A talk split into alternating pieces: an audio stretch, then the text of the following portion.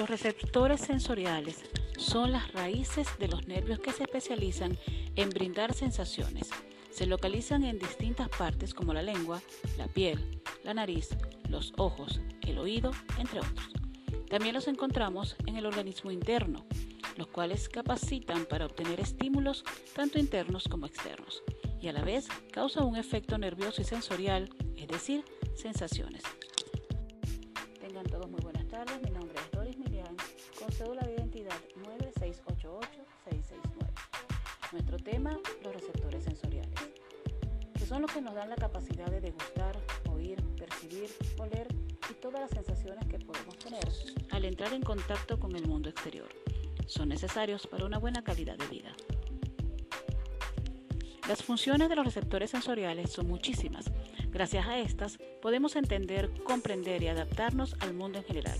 Son los primordiales captadores de la información que nos rodea, de lo que podemos ver, tocar, oír y cualquier otra tarea que realicemos como seres vivos. El cuerpo humano es un cúmulo de sensaciones y sentimientos que pueden ser percibidos gracias a estos. Es decir, todo lo que conocemos llega a nuestro almacén de información, el cual es el cerebro, y coloca cada argumento en una zona mental. Las funciones generales son el de hacernos sentir y percibir, englobando a todos los receptores, pero cada uno de ellos de manera cualitativa nos hace reaccionar de maneras distintas. Al levantarnos, al dormir, en nuestro día a día, los mismos están presentes para lograr ese equilibrio que percibimos. Muchas veces nuestros sentidos no están en orden. Esto causa un descontrol en nuestro sistema nervioso general. Por ello, cada uno de estos cuentan con un trabajo individual que al generalizarse trabajan en conjunto para una buena armonía corporal. Existen varios tipos de receptores sensoriales distribuidos por todo el organismo, tanto externamente como internamente. Se pueden clasificar de la siguiente manera para mejor comprensión de los mismos. Los exteroceptores. Estos son los que se encargan de recopilar la información externa, es decir, con lo que convivimos día a día. Los podemos localizar en diferentes áreas de nuestro cuerpo como la piel. A estos se les denominan receptores cutáneos y se localizan también en la vista, el gusto y el olfato. Los internoceptores. Estos nos avisan sobre factores internos en desequilibrio. Algunos son nuestra temperatura corporal, los grados alterados en nuestra sangre, la presión de la misma, como factores internos ya que se ubican en nuestros órganos y en nuestros vasos sanguíneos. Los propioceptores.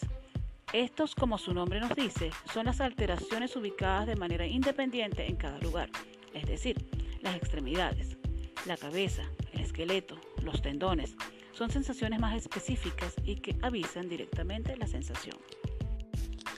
Según la naturaleza del estímulo, de estímulo pueden ser mecanorreceptores que atienden a los estímulos mecanizados, como lo son la presión y el ruido. Los ubicamos en la piel y en el oído de manera interna, en el sistema urinario, en el sistema circulatorio y también en el sistema digestivo y respiratorio. Los fotorreceptores se consiguen en la apreciación de la luz por medio de la vista, todo lo que podamos percibir a través de nuestros ojos es dado gracias a los receptores sensoriales que se encuentran dentro del ojo, como por ejemplo en la retina. Los quimioreceptores. Estos atienden a los estímulos de carácter químico, como los olores en el ambiente, compuestos por sustancias que penetran en nuestros receptores sensoriales y nos da la identificación de cada color. También los ubicamos en la lengua. Los termorreceptores se encargan de enviar información sobre la temperatura a la que se enfrenta el cuerpo humano. Los nociceptores, los mismos, son los que alertan el descontrol exterior, como por ejemplo los cambios repentinos y elevados del contexto, frío, calor, en algunos movimientos acelerados que causan impacto en el organismo, en la adaptabilidad depende mucho del equilibrio central. Vamos a mencionar los receptores específicos en la piel, donde hay varios ubicados en la siguiente y se denominan de la siguiente manera. Los corpúsculos de Meissner son terminaciones nerviosas ubicadas en la piel que son las que tienen a cargo la sensación que produce el tacto leve y cuenta con una elevada sensibilidad. Son los mismos eh, que sumamente rápido a la hora de enviar información al sistema nervioso central. Los corpúsculos de Pacini Estos reaccionan a la presión mecánica de las articulaciones. Son minuciosos y los conseguimos a vista inaccesible de los humanos, en las manos, en los pies, en los órganos de reproducción e indican el movimiento que se realiza en el cuerpo humano. Los corpúsculos de Ruffini son los encargados de sentir y percibir el cambio de clima o de temperatura en algún sitio. Los receptores de Merkel son los que se encargan de enviar la información sobre presiones sobre nuestra piel de manera brusca. Cuando se, se hay algún percance, estos reaccionan. Los corpúsculos de Krauss. Este, según estudios, es el indicador y el que hace reaccionar de manera interna al frío, decir, que nuestro cuerpo se adapta a las bajas temperaturas que antes se habían mencionado con el de sobre los niveles de temperatura.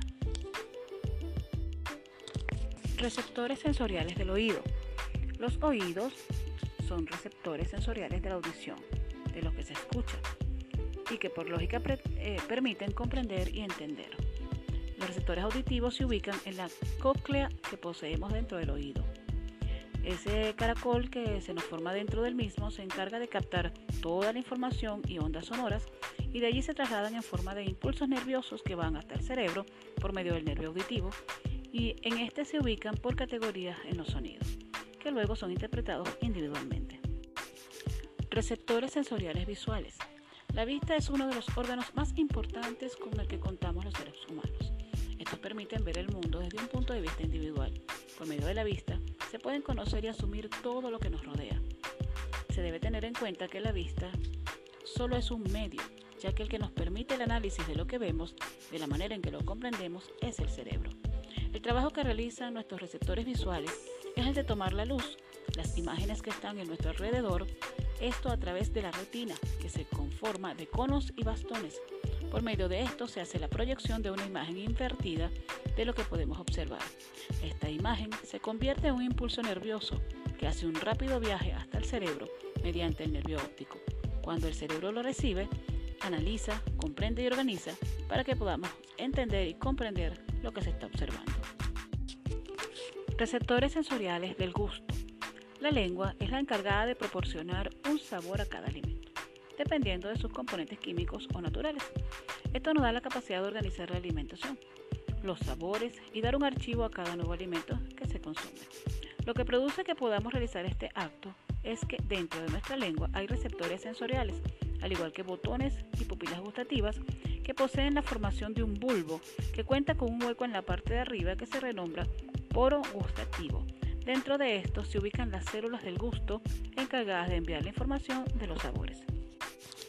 La comida contiene elementos químicos que son disolventes y mediante el poro antes mencionado se unen a las células del gusto. En la zona externa de dichas células se encuentran los receptores que trabajan en un área determinada para proveer datos específicos en las reacciones químicas que producen los alimentos.